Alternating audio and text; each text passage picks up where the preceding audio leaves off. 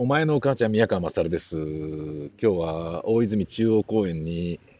えー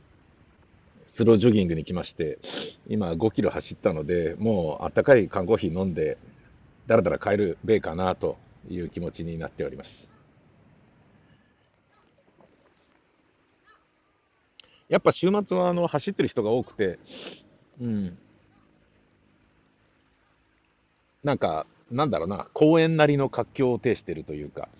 でもね、まだあ朝早いので、子供がわさわさ遊んでてね、なんかお母様たちのね、こう、かしましい雰囲気にはまだなってないけど、これから今日もなるんですかね。うん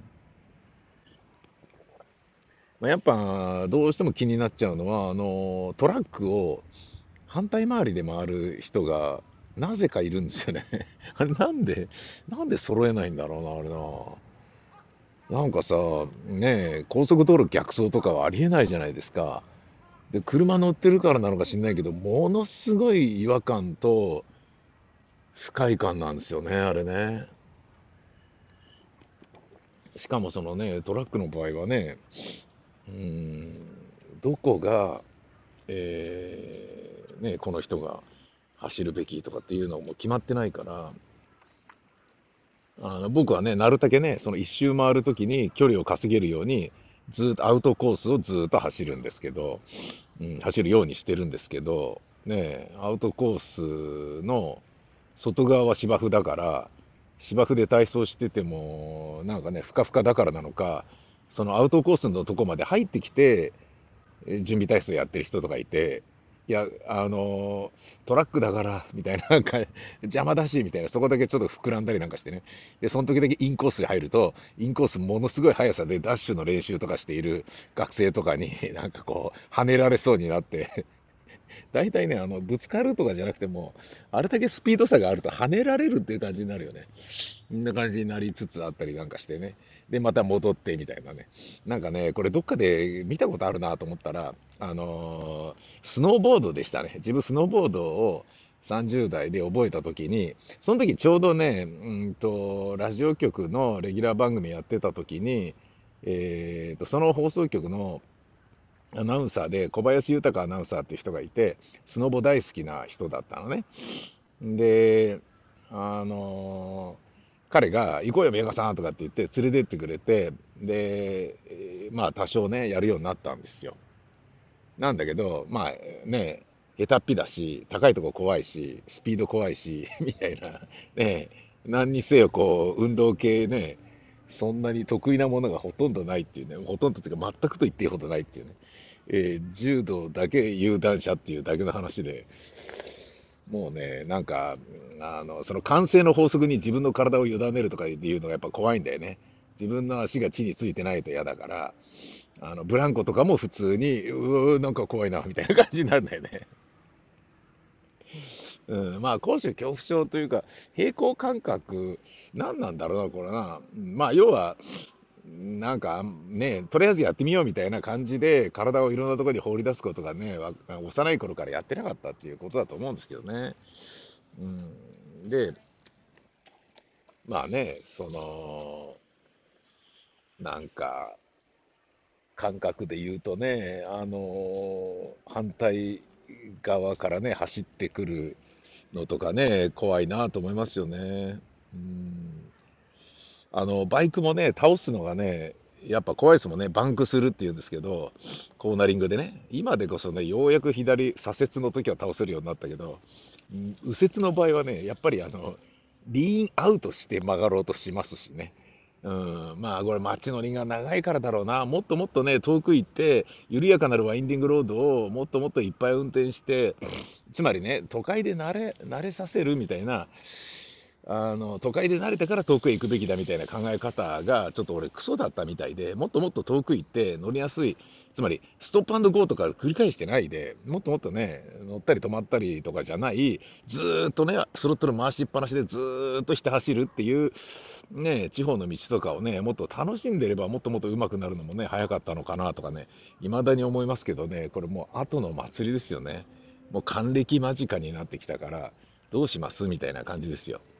ただね、僕最近ね、あの、ちょっと嬉しいのはですね、あの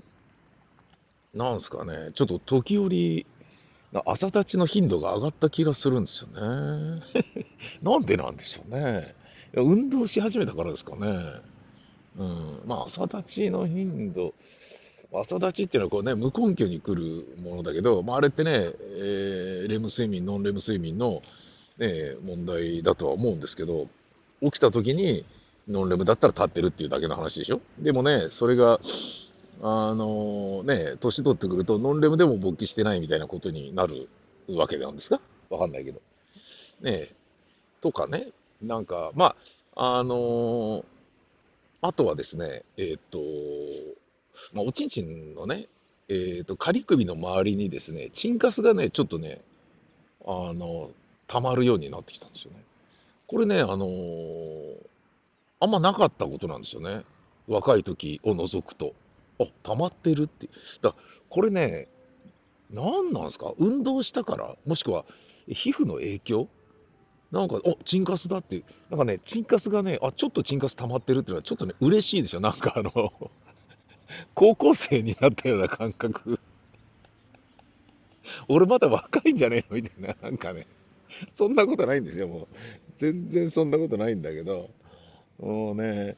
僕のおちんちんはね、本当にね、もう、まだ何、おしっこを何、俺から出すわけ？みたいな、もっと別のものから出してくれよ、そろそろみたいな。俺もうくたびれなんだよ、みたいな、そんな感じの、えー、状態ではありますよ、おちんちんは。えー、いつもね、おしっこするたびにこう触るじゃないですか。またかよ、つって。なんかね、めんどくせえな、みたいなね、感じで、ジョーってね、おしっこを放ってくれてるっていう、そういう感じですね。うんいや、でも、あのー、あれですよね。よく思うのは、酒飲みもそうだし、俺のようなコーヒー飲みもそうだけど、水分、特に水をガブガブ飲むっていう習慣をつけないと、やっぱダメですよね。で、頻尿だからトイレ行くのが回数増やしたくないから、トイレ行くのを減らそうっていうふうに思うと、ね、水分が足りなくなって、で、やっぱ体調おかしくなりますよね。おしっこもね、嫌な匂いがしてね、なんかビールの匂いだったりとか、コーヒーの匂いだったりとかするじゃないですか。なんだこれみたいな感じになっちゃうよね。で、これ体ね、良くないのかなっつって、リンパマッサージ行って、うわーとすぐろいおしっこ出たら、やっぱリンパマッサージいいんだとかって言って、マッサージにお金かけたりとかね、それ全然悪いことではないんですけど、だけどね、それよりはただ水飲みはいいんだよとか、それよりはただ歩きゃいいんだよ、走りゃいいんだよ、体動かしゃいいんだよ、汗かきゃいいんだよっていうだけのことだったりね。うん。ね、それをね、体を動かすんだからなっ、つって、よし、セックスしようっ、つって、あの、セックスしようぜっ、つって、なんか、ねうん、あの、ね、レスリングみたいなもんだよ、みたいな感じでね、やる人もいるだろうけれど、ね、まあ、まあ、それでもやんないよりはいいかもしれないけど、うん、ちゃんとね、運動するっていう時間をね、自分に作るっていうことで、えー、その効果がね、でかいことを僕ね、やっぱ去年からすごい感じてますね。やっぱ仕事できなくなるもんね。仕事の進捗が今までの3分の2以下には確実に下がるんだよね。ねそのぐらい自分の仕事を減らしてるからいいんだけど、でもそれにより、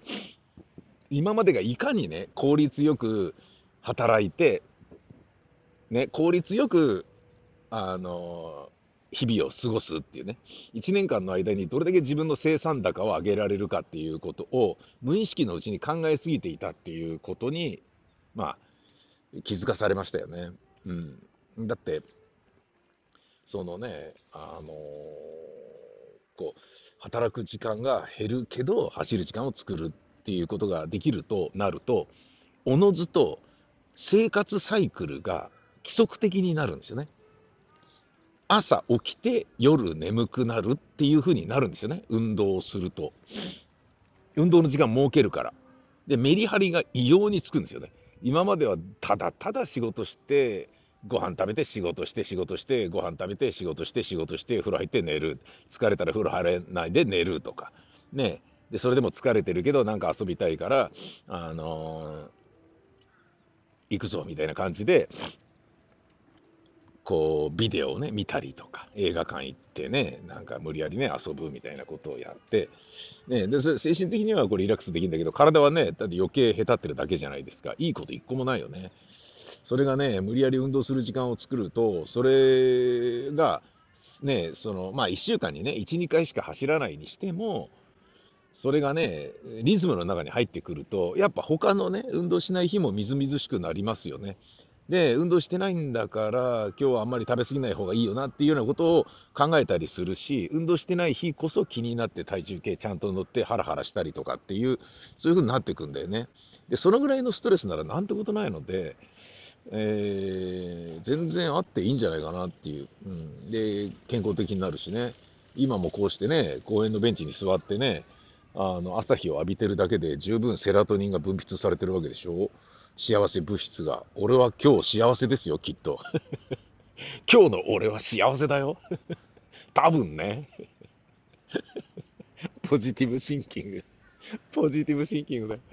もうね、あの、